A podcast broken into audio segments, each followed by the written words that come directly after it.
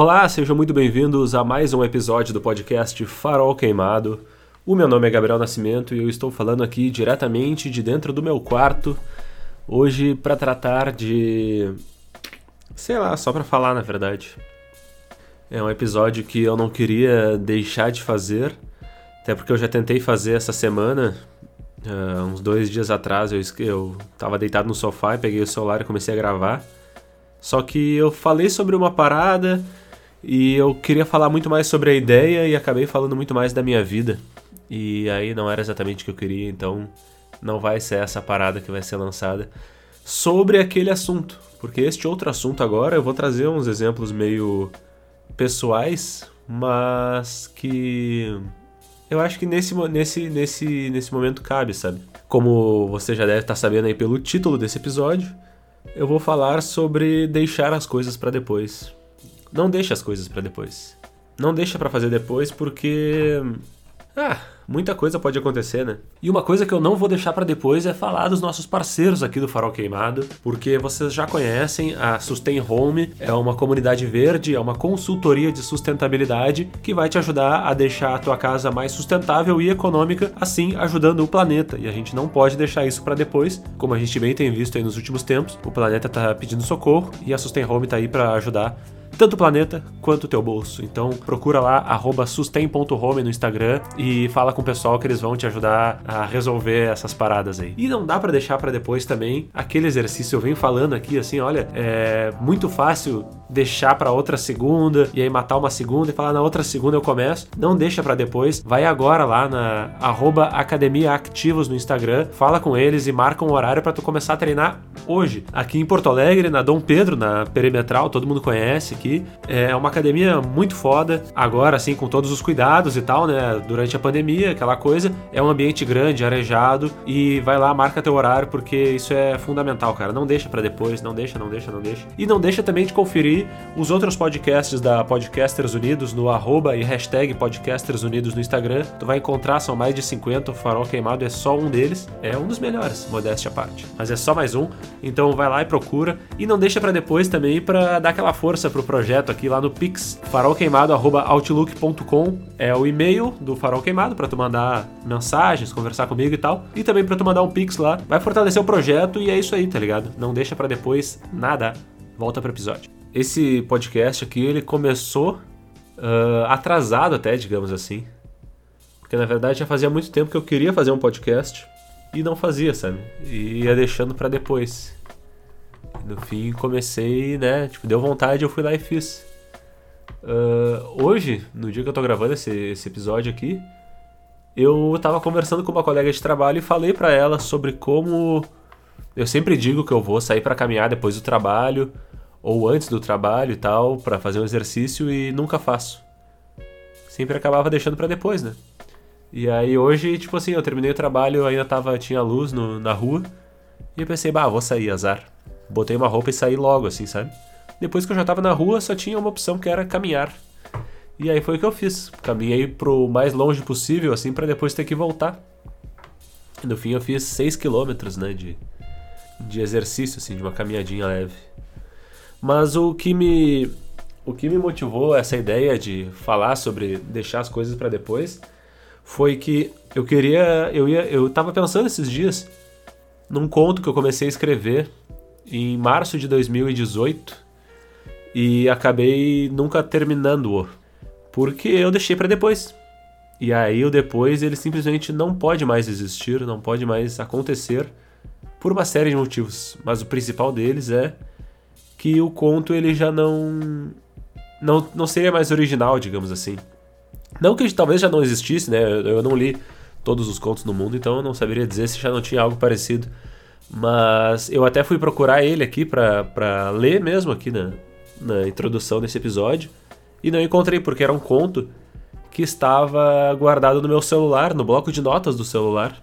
E esse foi o celular que foi roubado no, uns dois episódios atrás. Eu até contei aqui de um assalto que eu sofri com, na companhia de alguns amigos. E roubaram esse celular e eu perdi esse conto entre várias outras anotações no bloco de notas. E a partir dali eu comecei a usar, a partir dali não, um tempo bem depois assim, eu comecei a usar o Google Keep É impressionante assim, a quantidade de poesias bonitas que eu já escrevi no bloco de notas e simplesmente perdi. Que o mundo jamais verá. Talvez quem me roubou o celular, talvez uh, algum lugar aí na, no software dos aparelhos ali, porque alguns simplesmente, simplesmente estragaram. Talvez nesses lugares estejam as, os meus escritos aí. Inclusive esse conto. E deixa eu explicar o que, que era o conto. Em março de 2018, a vereadora do Rio de Janeiro, Marielle Franco, foi assassinada. E teve gente na época dizendo que aquilo ali estava sendo usado como é, bandeira política, como estratégia política, digamos assim. Foi, sabe, alguma das insinuações, assim. E eu fiquei pensando, que tipo de estratégia política é essa que envolve tu ser assassinado, tá ligado? O pessoal querendo dizer que, sabe? Aquela é, a, a direita ultra reacionária e absurda adora esse tipo de coisa, né? A gente bem sabe hoje em dia como é que tá essa situação. Mas eu fiquei pensando assim, quem seria, que tipo de pessoa seria capaz de fazer uma coisa assim? E aí me veio à mente uma família política, um clã político brasileiro que ultimamente vem galgando posições de poder inclusive chegando à posição máxima do executivo federal nacional, que é a tal família Bolsonaro, né? E baseado ou inspirado nessas, nessas ideias, assim, ainda que não muito desenvolvidas, né? Eu comecei a escrever a história. E era uma história narrada em primeira pessoa. E ela era narrada em primeira pessoa pelo filho do meio, eu diria, de um ex-policial que tinha se tornado político. E aí esse filho do meio conta a história de como o pai dele não era um cara muito presente e tudo mais, eles eram muito mais cuidados pela mãe. Mas um dia a mãe morreu numa vítima de uma de uma tentativa de assalto ou de uma bala perdida, alguma coisa assim, enquanto ela estava no, no carro. E o guri esse tinha 5 anos e tal quando isso aconteceu. Ou dois, três anos, não lembro. Eu sei que ele não tinha muita lembrança da mãe dele. Ele acabou sendo criado pelo pai a partir de então. E o pai dele, que na época era policial, entrou para a vida política a partir dali, com discursos a favor da, né, da, da segurança e da família e não sei o que lá mais. E assim os anos foram passando. Esse cara era um, se tornou vereador no interior de São Paulo. Logo depois se tornou deputado estadual no estado de São Paulo. E logo depois ele enfim, foi pro Parlamento Federal, sei lá. Não lembro assim da história como desenvolvia. E eu fui escrevendo aos poucos, porque eu queria, tipo, eu gosto às vezes de escrever assim, sabe? Eu tenho a ideia, eu sei onde ela vai chegar, eu sabia onde ela ia chegar. Mas eu queria ir desenvolvendo aos poucos para ver o que, que vinha na, na, nas histórias, nos personagens e tal. E o que aconteceu até, até o momento da minha escrita era mais ou menos isso, assim, era o guri contando como ele via o pai dele e como a história toda ia acontecendo. E a narrativa ela ia chegar a um ponto que o pai dele ia para disputa à presidência da República com o filho. Uh, aliás, é, o filho não era o vice, era um outro cara que era o, o vice, mas o filho estava muito envolvido, esse que conta em primeira pessoa.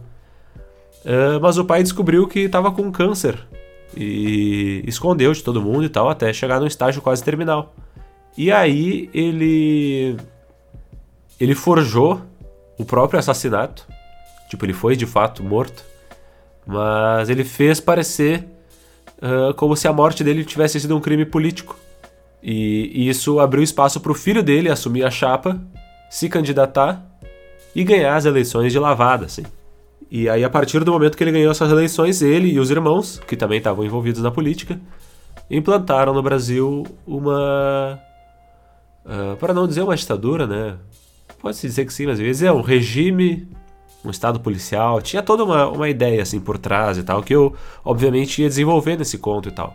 Só que isso não aconteceu, porque eu deixei para depois. E aí depois veio abril, veio maio, veio junho, veio julho, agosto, e em setembro de 2018, o Bolsonaro tocou, tomou uma facada, supostamente. Ele sofreu um atentado e a partir desse atentado, todo mundo sabe o que aconteceu. Ele parou de participar dos debates, ele usou isso como bandeira política na campanha dele, e ele se elegeu presidente da República. E aí, sei lá, nem a pior das, das imaginações que eu pudesse ter naquela época chegaria ao que a gente tá vivendo hoje, sabe? Enfim, isso daí é para ilustrar uh, uma ideia de algo que eu deixei para depois. E se perdeu, tá ligado? Completamente. Se eu tivesse lançado esse conto em abril de 2018, ou em maio de 2018, ou até em agosto de 2018, ou uma semana antes do Bolsonaro tomar a facada, teria sido sensacional.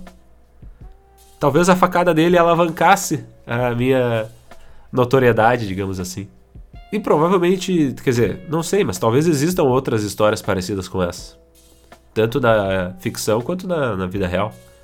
Mas essa foi uma que veio da minha cabeça. E eu tava começando a colocar ela no papel, quer dizer, no bloco de notas do celular, que se perdeu. Mas não fiz. Porque eu deixei para depois, eu sei lá. E falando em coisas que eu deixei para depois, eu já fiz aqui um episódio sobre coisas que eu deixei para trás. E eu fui até escutar esse episódio porque eu falei nesse episódio sobre um conto que eu escrevi, comecei a escrever em 2015 e eu já tinha, assim como esse, mais ou menos, o, o desenrolar do, de uma história e tal. Só que eu deixei para terminar depois. E eu fui terminar esse conto lá em outubro de 2000 e... de 2018. Que foi, olha só, veja bem, quando eu fui assaltado, né? Algum tempo depois da facada do Bolsonaro, eu fui assaltado, assim, duas semanas depois, eu diria. E aí me roubaram o celular, eu perdi este conto, perdi outras escritas e perdi o celular. Fiquei uma semana sem o celular, porque daí eu tive que comprar um outro e tal, enfim. Por acho uns 10 dias e tal. Nesses 10 dias eu li dois livros. Eu escrevi, terminei de escrever esse conto. Escrevi outros dois, eu diria. Comecei a escrever. Ah, eu fiz muita coisa, sabe, nesses 10 dias. Foram 10 dias produtivos. E ali foi o um momento assim que eu disse, sabe? Não, bah, peraí, eu vou, né? Eu vou, pô, vou escrever, tô com tanta coisa aí e tal. Só que esse específico da facada do, talvez tivesse até, eu acho que nem tinha nome ainda, era só a ideia. Não era nem facada, né? O cara ele tinha forjado uma execução como se fosse, ah, não lembro como. Eu, eu não, essa parte eu não tinha escrito também. Eu só sabia como seria assim por cima, em linhas gerais. E aí, uh, Hoje em dia eu já nem penso mais em escrever esse conto, porque não faz sentido, sabe?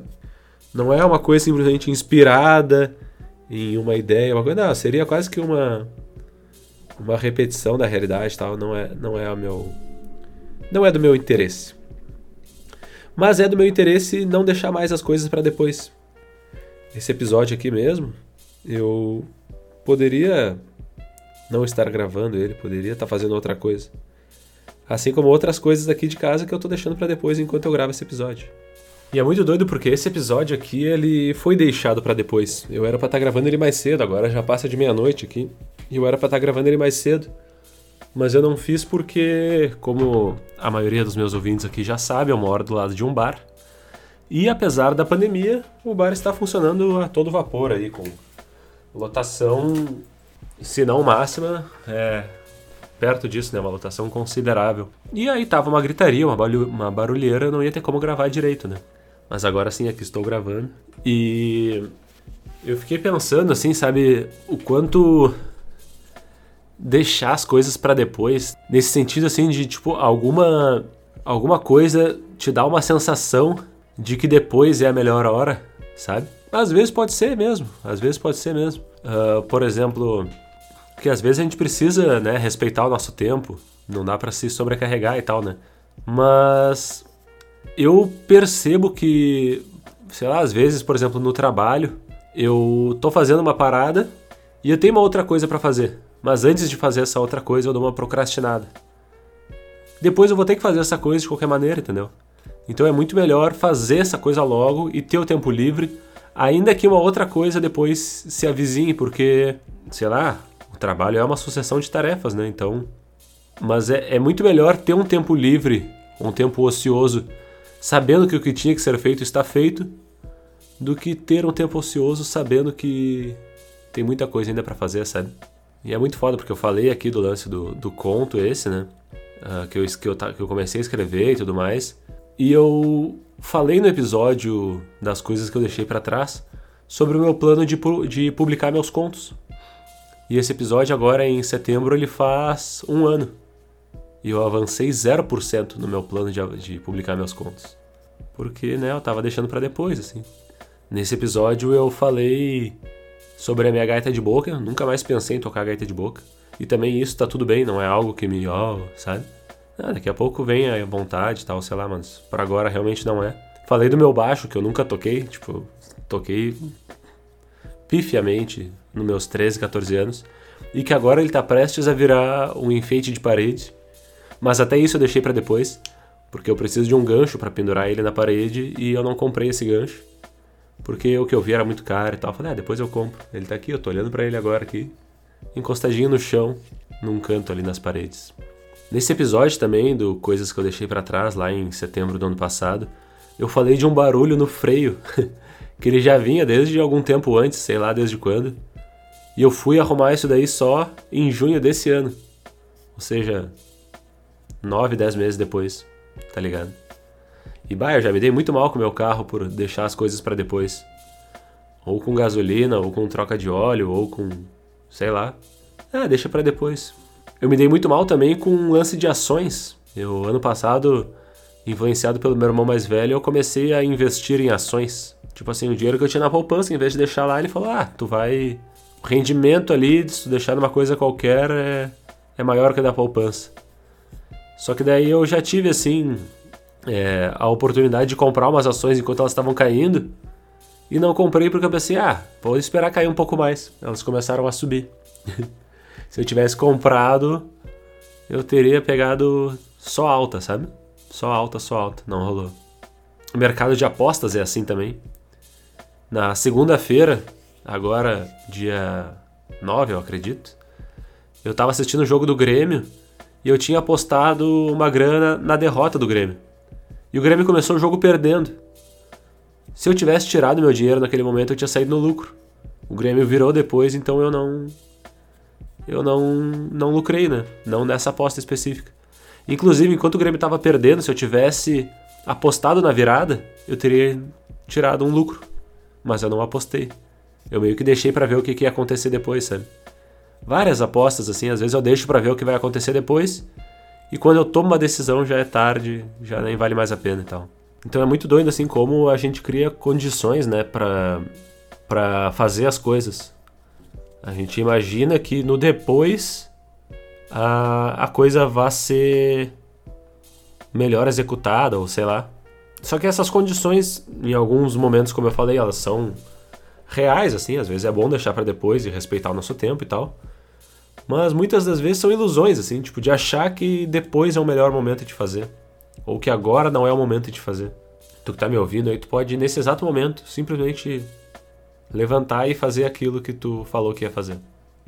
Seja lá o que for. Faz agora. Não deixa para depois.